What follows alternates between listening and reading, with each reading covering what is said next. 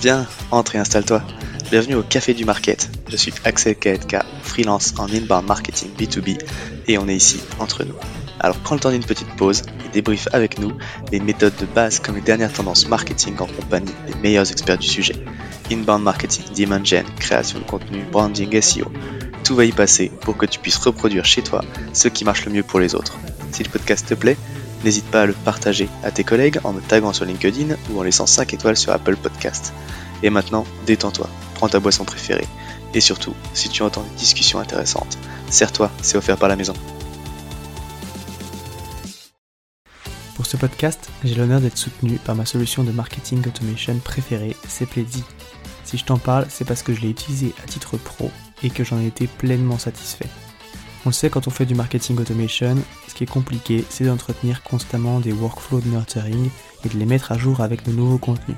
Là où Pledzi est très fort, c'est qu'ils ont développé une campagne intelligente qui est capable de pousser automatiquement le bon contenu au bon moment à la bonne personne, en fonction de ses centres d'intérêt et du stade de maturité du lead. Qui ne gâche rien, c'est qu'ils ont une équipe au top avec un service CSM dédié qui est là pour t'aider à mener à bien ton projet. Mais assez parlé, passons à l'épisode. Bonjour à toutes et à tous et bienvenue au Café du Market. Aujourd'hui, on va parler d'un des leviers marketing qui est certainement l'un des plus utilisés ces dernières années par les entreprises dans le B2B, c'est l'événementiel l'événementiel physique même. Mais on va pas aborder ça sur comment euh, créer un stand pour un salon, on va aborder ça sous l'angle de comment créer un événement que l'on veut voir devenir une référence sur son secteur, et aussi de comment ça peut s'intégrer intelligemment dans une stratégie de contenu. Pour parler de ce sujet, je suis avec Alexis Chevalier, qui est CMO de You Love Words et qui a organisé il y a quelques semaines la Content Week. Bonjour Alexis. Bonjour Axel. Je suis ravi de t'avoir euh, sur le sur le podcast parce qu'en plus je sais que vous faites euh, enfin vous êtes très centré autour du contenu, donc c'est un sujet que vous aimez beaucoup, et puis bon bah c'est un petit peu le sujet qu'on aborde le plus ici, mais c'est super intéressant en plus que vous ayez réussi à développer un événement autour de ça, et donc tu vas nous raconter un petit peu ça. Mhm. Euh, pour ceux qui bah, qui te connaissent pas, qui connaissent pas le You Love Words, est-ce que tu peux peut-être te présenter en quelques mots s'il te plaît? Ouais, pas de souci. Euh, donc je suis Alexis, je suis Chief Marketing Officer du coup chez You Love Words. Euh, ça va faire à peu près quatre ans que je suis dans l'entreprise. Euh, moi, j'ai un parcours assez euh, assez classique, on va dire, euh, de marketeur. j'ai commencé en tant que content manager, donc très vite finalement déjà dans le contenu. Pour après un peu gravir les échelons, m'occuper de toute une stratégie inbound marketing, online marketing. et quand je suis arrivé chez chez Love Words, c'était c'était vraiment ça l'idée. J'étais le, on va dire la, première personne recrutée pour s'occuper du marketing vraiment full time. Euh, et donc j'ai pris le temps de mettre en place un peu la stratégie, de tester euh, différentes choses. Euh, c'est toujours pareil quand on arrive dans une entreprise et puis surtout qu'on est la première la première ressource sur le marketing. C'est l'idée, c'est vraiment de tester et de voir quel canal fonctionne par rapport à nos audiences. Et puis bah, voilà, sinon j'ai travaillé chez Advise, chez Chameleon. Donc j'ai un parcours aussi assez classique, on va dire, dans le SaaS, plutôt tech au départ. Et, et, euh, et Love World, ce qui m'attirait chez eux, c'était plutôt la partie créative. Euh, qui manquait un peu euh, à des postes euh, techniques, enfin dans, dans des sociétés un peu tech quoi. Euh, donc voilà, et puis pour présenter un peu YouLovers très rapidement, euh, on est leader dans le content marketing. Ça fait dix ans que l'entreprise existe. Euh, voilà, on travaille avec un peu plus de 150 clients, principalement des grands comptes. Et, et nous, l'objectif, c'est vraiment de produire, concevoir, penser les stratégies de contenu du coup de nos clients. donc vraiment tous les contenus digitaux, que ce soit de l'écrit, de l'audio ou de la vidéo. Ok. Ah, tu vois, justement, super, euh, super intéressant parce que euh, si tu peux nous donner vite fait ta vision sur justement le rôle d'une stratégie de contenu en B2B, c'est vrai que vous, vous avez pris un angle, tu me le disais, très euh, media-led growth. Mhm. Justement, si tu peux le, bah, qu'est-ce que c'est pour toi et à, quoi ça sert, quoi? Ouais, alors effectivement, euh, pour moi aujourd'hui, euh, une stratégie de content marketing euh, est essentielle pour quasiment tous les secteurs et toutes les toutes les tailles d'entreprise. Dans le sens où en fait quand tu quand tu travailles dans une entreprise, tu as toujours un savoir à partager, peu importe peu importe ce que tu peux faire comme business quoi. Et donc, en ce sens, une stratégie de contenu peut répondre à ces objectifs-là. Quoi. Et après, tu as plusieurs objectifs qui sont à la fois de l'engagement, de la conversion, mais aussi parfois divertir tes audiences. Quoi. après, il y a en effet le, euh, l'autre sujet qui est un peu, euh, bah, qui, qui, est ce sujet-là de, de, la stratégie média de grosse, qui se développe de plus en plus. On voit pas mal d'entreprises qui rachètent aussi des médias. Mmh. Donc ça, ça rentre un peu aussi dans ce dans ce cadre-là. Et pour moi, l'objectif de cette stratégie-là, c'est justement de prouver son expertise, de partager son savoir auprès de son audience. donc nous, chez Lovers, on, on, on s'applique à nous-mêmes, on va dire, ce qu'on vend à nos clients, c'est-à-dire justement bah, de démontrer notre expertise euh, au travers de plein de contenus différents, dans plein de formats différents, euh, et notamment du coup euh, ce format assez spécifique dont on va parler, qui est l'événementiel physique. et ça, c'est quelque chose qui est important pour moi. On reviendra, je pense, là-dessus. Mais je pense qu'on a tous été un peu saoulés par tous les webinars, toutes les propositions de webinars qu'on a reçues depuis deux ans euh, et je pense que c'est euh, vraiment bien de justement de revenir aussi un peu à l'essence même de l'événementiel, qui est euh, bah, la rencontre avec les gens, le partage, etc. et donc ça, c'était vraiment aussi l'un de mes objectifs quand on a monté cette, cet événement. Bah justement, ouais, t'en, parles, donc on, va enchaîner tout de suite. Donc il y a quelques semaines maintenant, je le disais, tu as organisé un gros événement qui était dédié au contenu, donc la Content Week. Euh, comment elle est venue cette idée? Ouais, alors super question. Euh, en fait, si tu veux, donc fin d'année dernière, euh, on s'est dit qu'on allait euh, euh, créer un contenu pour partager un peu bah, nos tendances éditoriales pour l'année prochaine. Quoi. donc l'idée, c'était de pas forcément de faire un, benchmark ou un baromètre, mais c'était plutôt de sortir un peu notre cahier de tendance à nous, puisqu'on se considère quand même comme aussi prescripteur de tendance en étant expert du content. Mmh. Euh, et donc, on a vraiment euh, beaucoup bossé sur, euh, sur ce contenu-là. Ça a été, je pense, bien deux mois de recherche pour bah, voilà, identifier déjà quelles sont un peu les, les nouvelles tendances. Et puis après aussi creuser le sujet, interviewer des experts, mettre en forme ce document-là. Donc ça, ça a été un, un, e-book, un contenu téléchargeable qui a super bien fonctionné du coup en fin d'année dernière. Et en fait, à la suite de ça, on s'est dit bon, qu'est-ce qu'on va faire pour continuer un peu à surfer sur ce contenu-là? Puisqu'on voulait pas que ce soit euh, un, one shot, quelque chose d'éphémère, mais plutôt justement quelque chose qui structure un peu euh, notre communication sur sur sur les mois qui, qui ont suivi quoi, et surtout sur l'année 2022 quoi. et moi, j'ai toujours eu cette envie de de lancer un peu un événement d'envergure, un peu le, le, flagship event, tu vois. Mmh. Il y, a, y, a, beaucoup d'entreprises qui m'inspirent à ce niveau-là notamment HubSpot avec leur, leur événement Inbound qui est un peu la, la, la messe de l'inbound marketing euh, tous les ans à, à Boston. Euh, il y a aussi Hypergrowth de Drift, il y a Adobe aussi qui fait ce genre d'événement là. Mhm. Et en fait, généralement, bah, c'est effectivement des événements assez fédérateurs. Euh, et puis, ça permet vraiment de travailler beaucoup, je trouve. Et moi, c'était vraiment genre mon objectif principal, c'était de travailler la notoriété, la visibilité en fait de l'entreprise au travers du coup de cet événement là quoi. Euh, et donc voilà, donc j'ai toujours eu en fait cette envie de sortir un événement euh, comme ça. Et puis bon, on s'est dit, euh, on va faire un truc sur une journée. puis en fait, on s'est dit, ouais, c'est pas assez quoi. en fait, dans, dans, dans, ce, dans, ce, dans ces content trends, on en avait listé 10. Et on s'est dit, bah écoute, pourquoi pas en fait faire un événement qui va durer une semaine. chaque journée, c'est deux tendances. On fait ça sur cinq jours. On s'entoure des, des, meilleurs experts du, du marché. Et puis, ben, on en fait des conférences, des ateliers, des workshops, et, euh, et surtout dans nos bureaux. Euh, nos bureaux, c'est euh, c'est assez particulier. C'est un lieu qu'on a euh, qu'on a acheté. Donc pareil, hein, en sortie de crise, etc. C'est des paris quand même mmh. d'acheter des bureaux. c'est une ancienne imprimerie, donc on a un peu aussi storytellé ça un peu comme une imprimerie, tu vois, digitale. Mmh.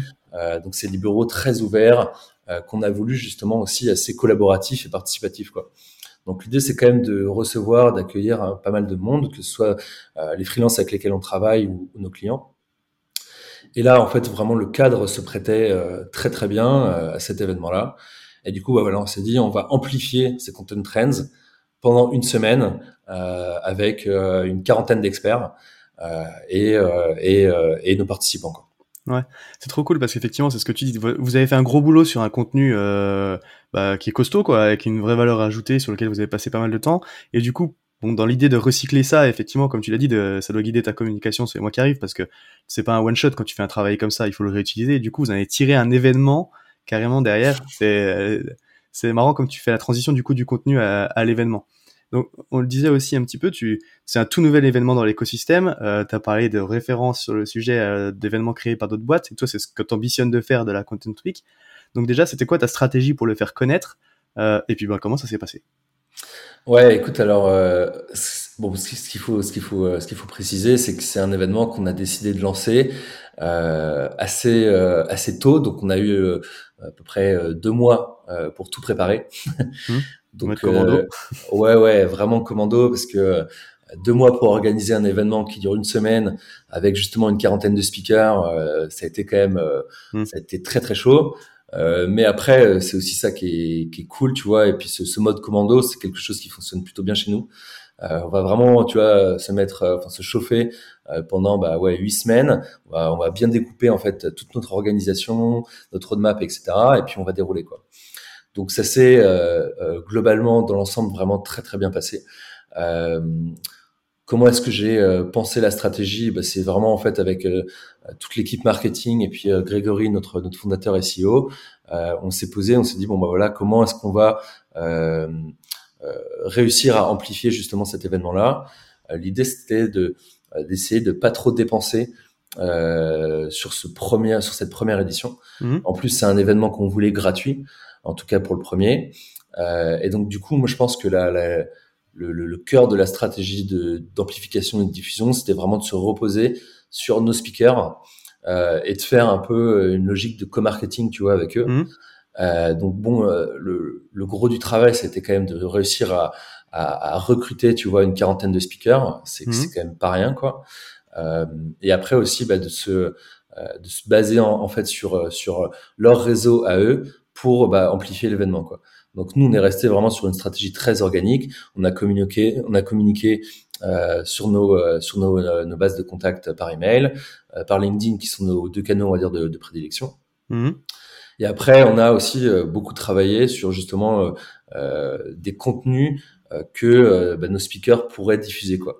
Donc on a travaillé des gros kits com avec des visuels individuels par speaker, avec leurs horaires de passage, etc.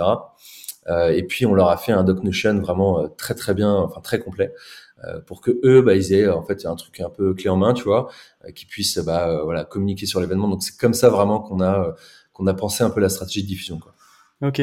Et ça c'est intéressant parce qu'effectivement c'est ce que tu dis. Tu t'es pour faire du gratuit entre guillemets parce que tu y as passé énormément de temps donc c'est pas du tout gratuit mais tu t'es reposé du coup sur la communication et les réseaux du coup des speakers que tu invitais tu leur as fourni des kits de com en fait pour qu'ils aient rien à faire parce que comme ça c'est beaucoup plus facile. Est-ce que tu leur as demandé explicitement, euh, il y avait un accord en gros de, communication où vous venez et tout, on vous invite, ça fait de la visibilité, ce serait bien que vous communiquiez sur l'événement, ou est-ce que tu leur as juste dit, euh, parce qu'au final c'est euh, tenez voici le kit de com si vous voulez partager et tout, c'est une façon en fait de le demander sans le demander et puis vu qu'ils ont tout clé en main, bah du coup voilà t'as pas d'effort. Ou est-ce que c'était vraiment quelque chose que t'as inscrit quoi? Non non c'est exactement ça. on va dire que euh, qu'on, on, on, a en fait demandé vraiment euh, à nos speakers de, de, nous rendre un service, tu vois. Mm. Euh, je pense qu'aussi le côté première édition, ça a plutôt fonctionné, tu vois. C'était vraiment de, de, leur dire, bah, venez sur cet événement, ça va être super. On a plein d'autres speakers et aussi ça, c'est un, un, point sur lequel je voudrais insister, c'est qu'en fait, ce qui est le plus difficile, c'est de recruter les premiers speakers.